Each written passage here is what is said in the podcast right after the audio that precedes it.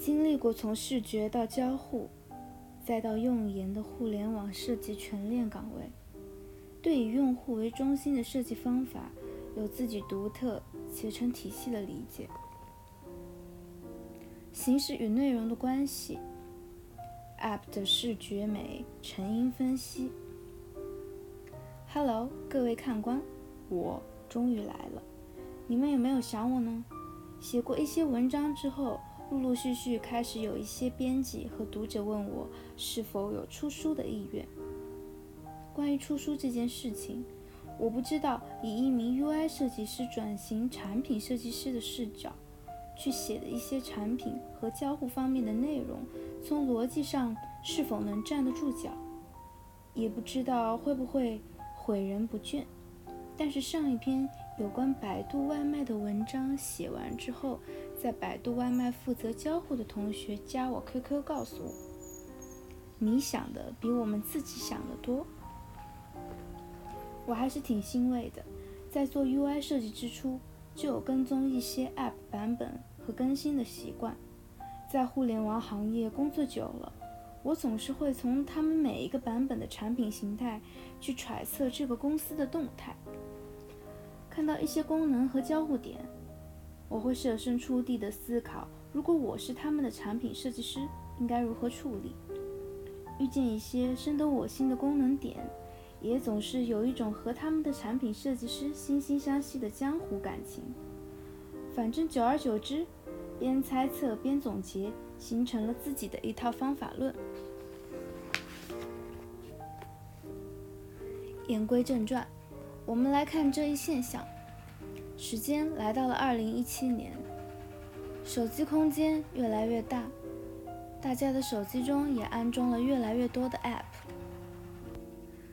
很多时候，当我拿起一个朋友的手机时，看他手机里都有哪些应用，这些应用的优先级是如何排布的？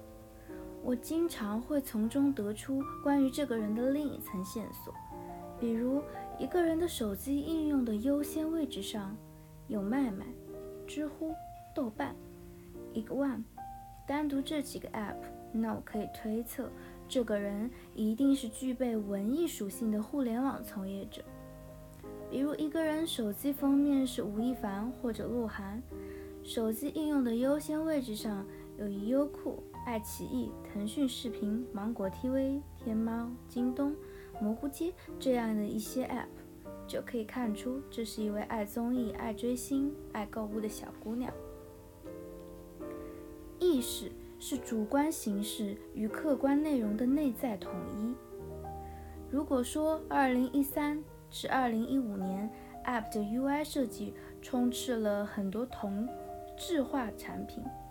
那么到了二零一七年，UI 设计师们在 Dribble 和 Behance 的风格影响下，产品的设计有了更多的发展空间。我们不得不说，现在的 App 相比之前的越来越好看和越来越好用了。如下图所示，我随意截取了九个。只是这样的 App，我手机里远不止九个。我自己觉得 UI 设计很棒的产品界面和大家分享。那这里有一个关键的问题就出现了：为什么有些 App 普通用户一打开就自然而然地觉得它很美？用户这种觉得它很美的意识到底是从哪儿来的？在此之前，先来说两组哲学概念。意识是主观形式与客观内容的内在统一，马克思主义哲学；内容决定形式，形式反作用于内容，黑格尔唯心主义哲学。为了阐述用户这种觉得它很美的意识到底是从哪儿来的，就必须要了解。App 中内容和形式之间的关系，那我们不妨来看一下什么叫内容，什么叫形式。内容，如果斗胆给 App 设计工作中的内容下一个定义，我大概会说，内容是集成在 App 中所有可被感知的图片、文字、声音的合集。这里之所以说是可以被感知的，主要是从用户层面上看，忽略了用户不可感知的代码层面。那我们有必要搞清楚的是，一个 App 的内容到底是如何产生的，也就是一个 App 到底是如何产生的。这里展开讲一下，假如我是一个产品设计师，有一天 CEO 告诉我，最近想要做一个电商 App。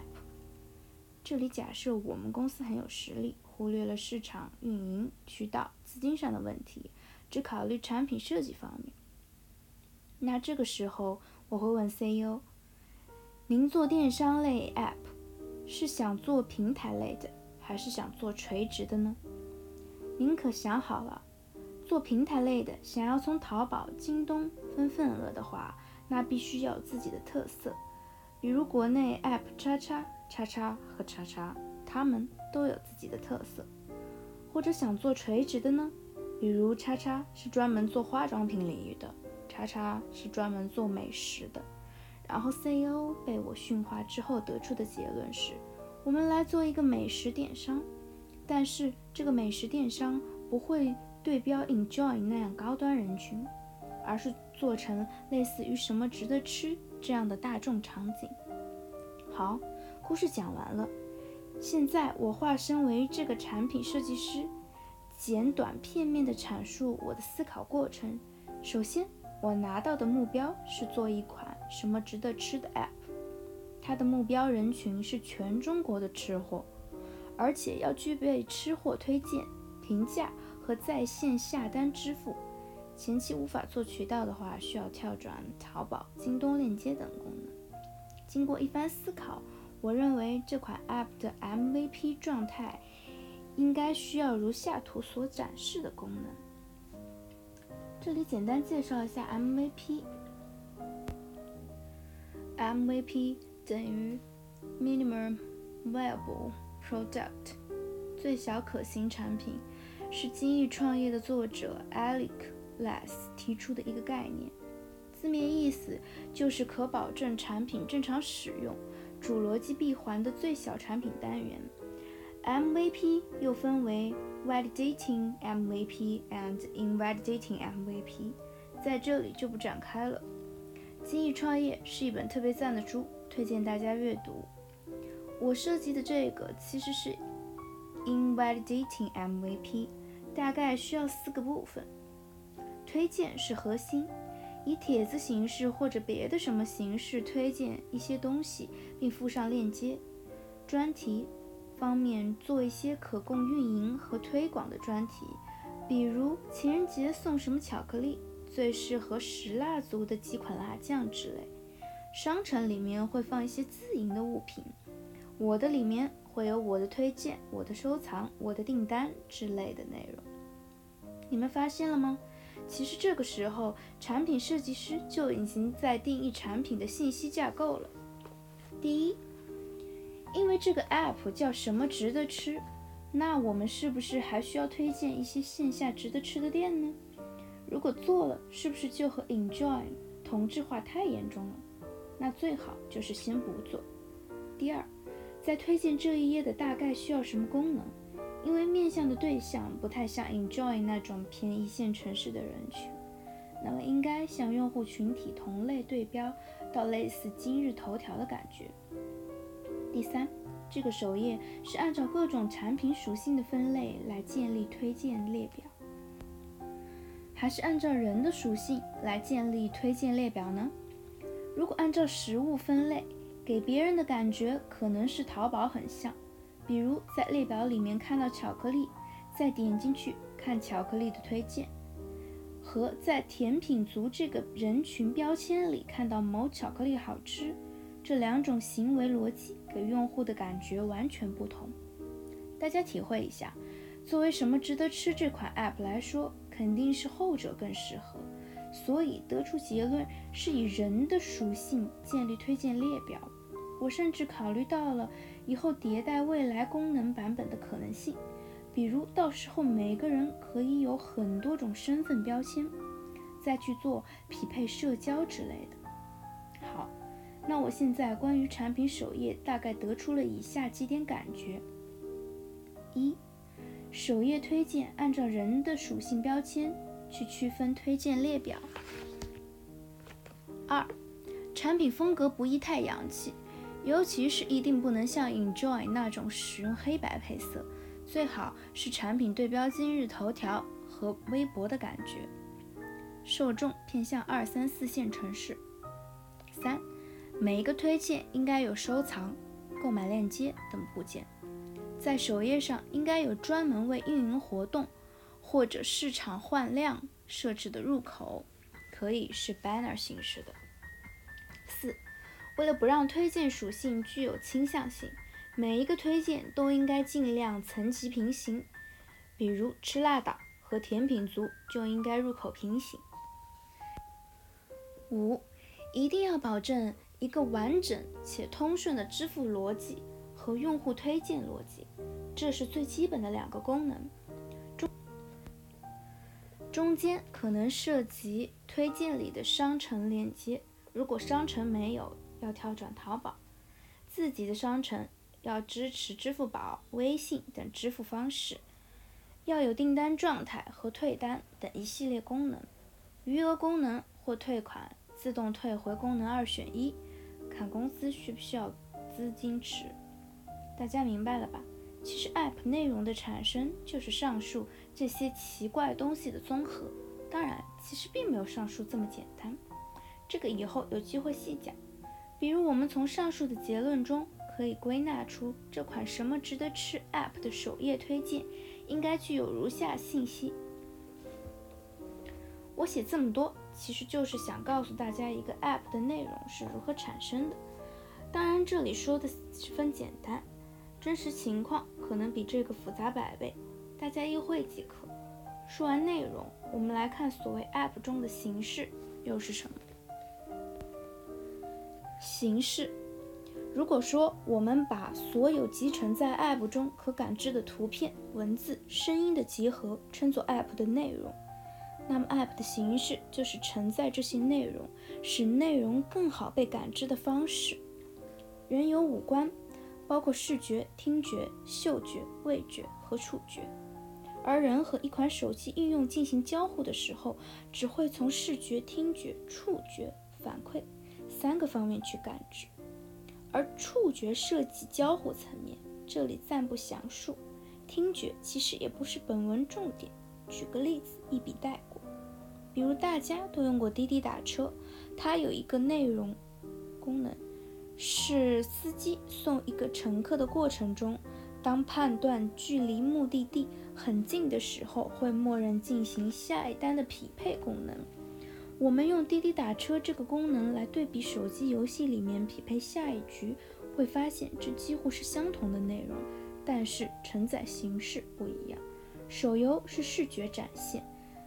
必须点击手机上的匹配按钮，而滴滴打车因为考虑到司机在开车，很难解放双手去点击匹配按钮，所以从产品逻辑上设计的是语音提示加主动匹配加手动接单的方式，所以我们总能在快下车的时候听到司机手机上传出响亮的“开始接单了”的语音提示。这篇文章的重点。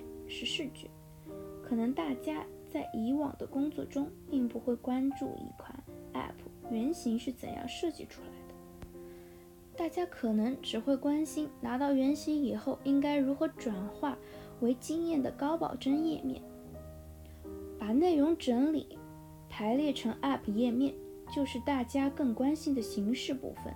还是回到上文，什么值得吃这款虚构的 App 上，综合上面的观点。大致能画出如下页面所示的两种原型。当然，这个是最粗糙的原型。如果各位 UI 设计师在工作中接到了类似这样的原型，那只能说心疼你们一秒。那么问题来了，大家在生活中一定见过这两种原型的 App。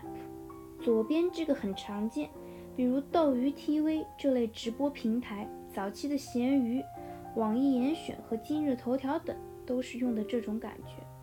右边这个更常见了，无论是点餐平台美团、百度、饿了么，还是大型电商京东、淘宝，都可以看到它。尝试分析一下，上面这两种形式到底有什么优劣呢？第一件应该想到的是，如果需要采用右边的排版形式，就必须要控制标签的字数。你懂我是什么意思吧？比如今天有个运营人员跳出来说，我们做一个新的标签，名字叫做“酸酸甜甜就是我”，产品经理一定特别崩溃。你们看看左图就一定会明白了。第二。由于右边的标签占据了推荐帖的位置，导致推荐帖可能没有左边的那种展现形式更加醒目。但是相对的，右边的优势在于，由于竖向排列可以让一个屏幕显示更多的标签，这一点就需要取舍。比如一个产品的初期没准备放这么多切换标签，还是建议用左边的那种展现形式。更深层次的，外卖产品之所以用右边的这种形式，是因为力求一屏展示更多的菜，而且外卖产品的左侧标签一般是一家店铺的菜的品类，用户下滑菜品配合点击品类，点完即走，很方便。京东和淘宝电商类平台也是类似的，但是比如早期的今日头条只能采用左边的形式。因为头条是需要用户长时间沉浸的，比如用户选中一个体育标签，一般要看好久，用户需要沉浸在这个标签的内容中。那这个时候，显然用右边的这种设计方式，让标签常驻屏幕左侧是不合适的。基于以上分析，作为内容加电商平台的什么值得吃，应该选择左边的这种设计形式。好，什么值得吃？这个虚拟的例子就说到这里，主要是让大家明白内容和形式之间的关系。只有你们明白了这个关系，才可以正式进入本章的主题：App 的视觉美成因分析。App 的视觉美成因分析，在这里我们先别管好不好用，只管好不好看。关于好不好用，以后再慢慢说。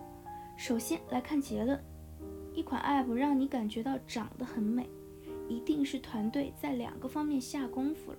第一是内容的视觉优化，第二是形式的视觉优化。先来看这两张图，感受一下什么叫做内容的视觉优化。可以看到左右两张图，左边是 Enjoy 的精选页。右边是我随手设计的，大家会发现其实信息内容一模一样，但是左右的视觉设计差距，大家一眼就能看出来。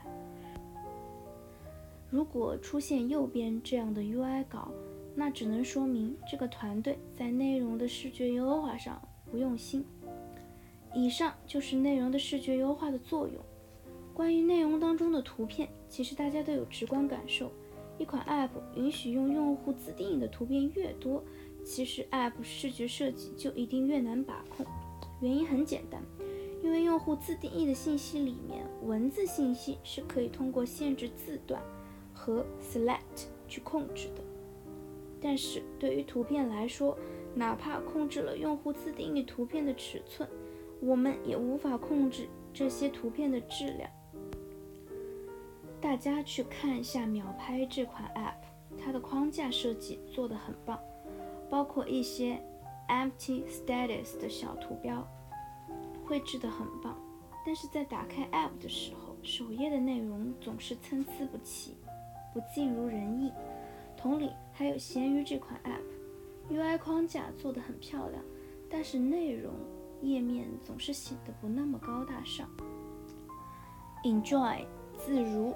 洋气、想去以及 Guilt、美团等这些轻量电商或者租房 App，都选择花费巨额成本，自己聘请一一批或者全职或兼职的摄影师的原因，就是为了得到符合自己规范的优质内容图片。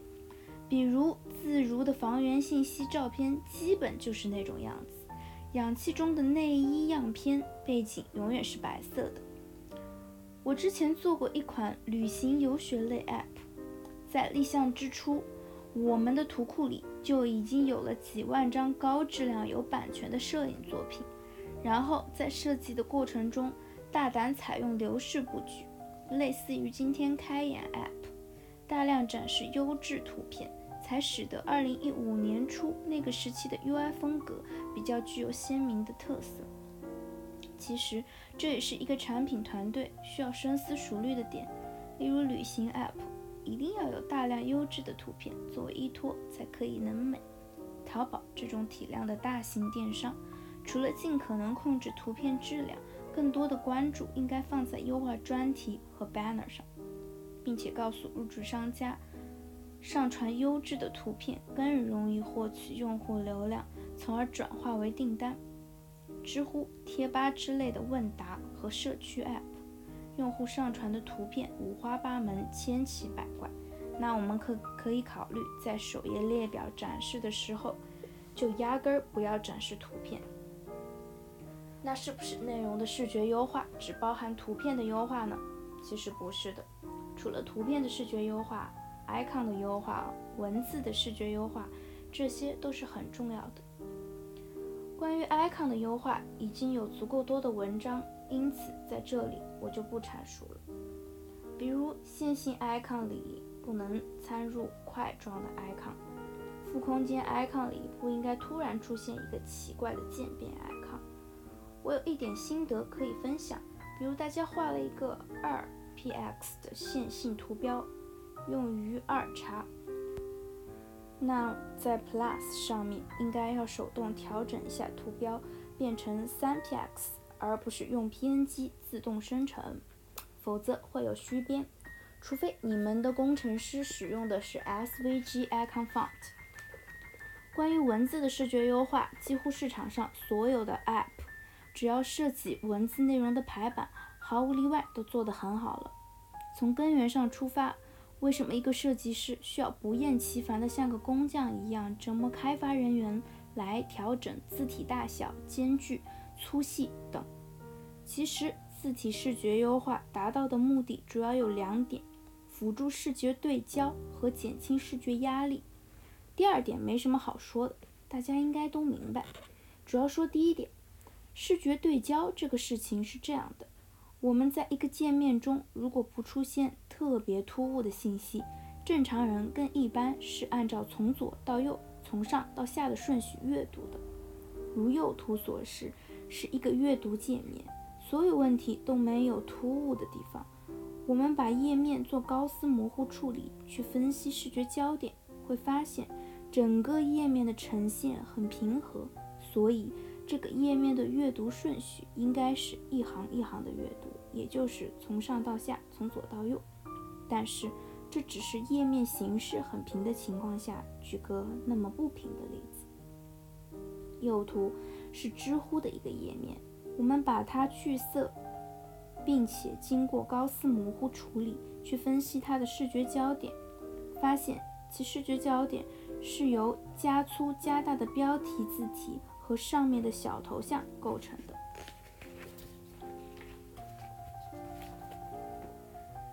这就是使用文字优化去辅助视觉对焦。我不妨再举一例，大家来看左侧的2016年五月左右的氧气 App 截图，左边是氧气的原 UI，右边是我做的对比图。显然，关于文字优化辅助视觉对焦这一点。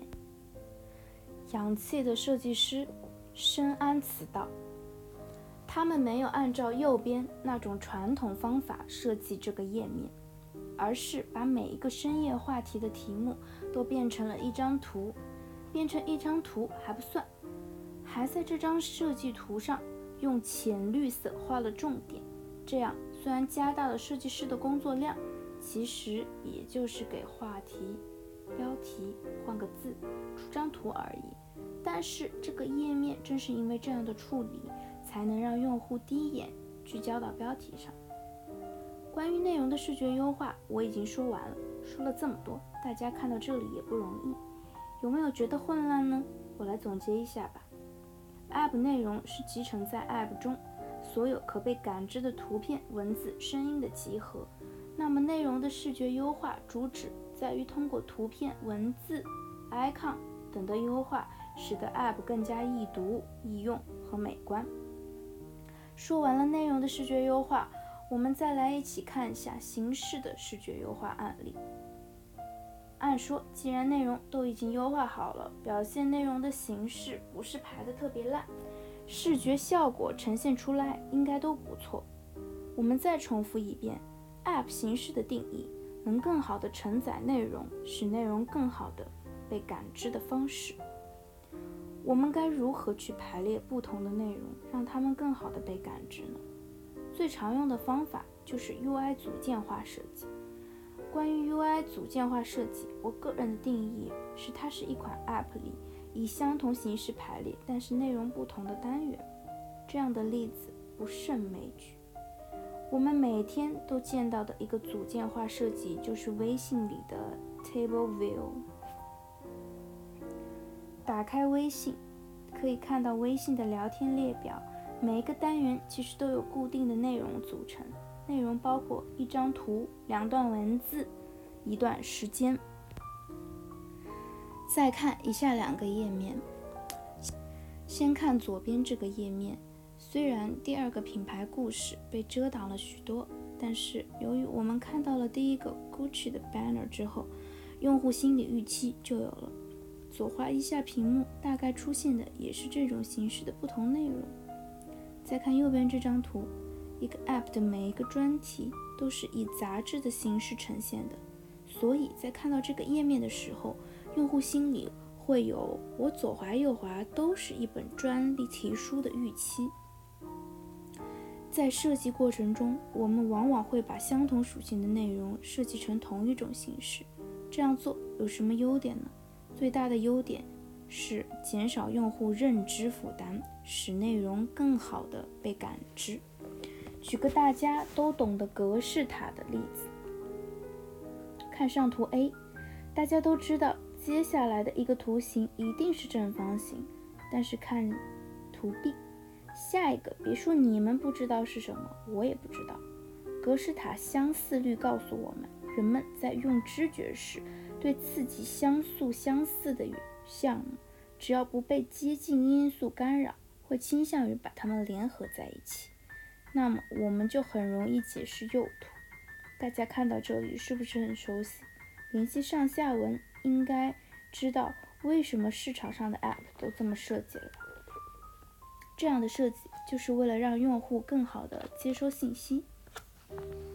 总结，一切 UI 设计本质上是为了更好地展现信息，更好地展现信息是为了更好地指引用户完成交互操作，从而让用户更好地去接受信息并完成一定功能目的。